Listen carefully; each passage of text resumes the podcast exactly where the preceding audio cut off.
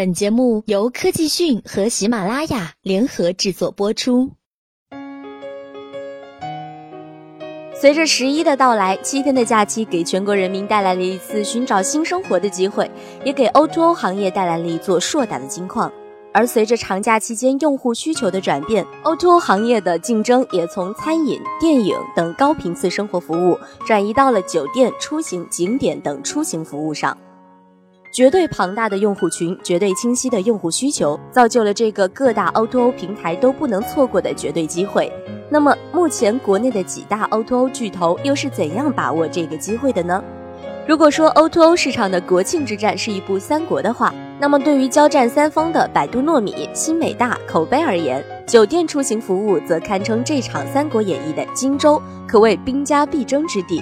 十一黄金周期间，百度糯米开启了以“十一出行逛吃五折”为主题的大促活动，联合国内外知名酒店开启低价特惠。其中最值得一提的，莫过于云南酒店三折优惠这一惊人特惠了。百度糯米还特意为宣传这一特惠，制作了《告别后场村，我要去云南》这首神曲，火爆于网络。新美大在酒店方面的投入也非常的多，在十一期间推出了高品质酒店国庆大促活动，为用户发放限量红包，力求抢得一部分份额。与另外两家的大手笔相比，支付宝口碑则显得十分安静，在页面上推出了好口碑美食节，成为了针对十一假期的主要优惠活动，但并未发现口碑针对酒店出行行业相关的动作，不知这是否属于战略性放弃？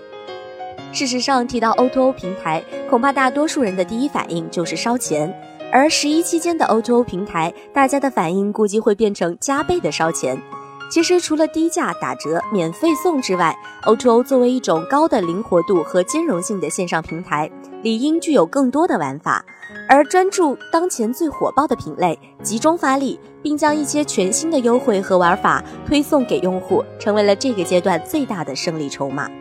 如果说实打实的降价算是硬拼兵力的话，那么怎么玩起来就是算是兵法了。纵观三大 O2O 平台，百度糯米的战术战备应该是最完善的，像游戏一样的主会场，功能各异、特色不同的分会场，分阶段的冰点大促，丰富多样的抽奖活动，通过线上趣味游戏赠送红包。而美团点评和口碑方面，官方并没有在首页提供明确的十一活动板块和相关入口。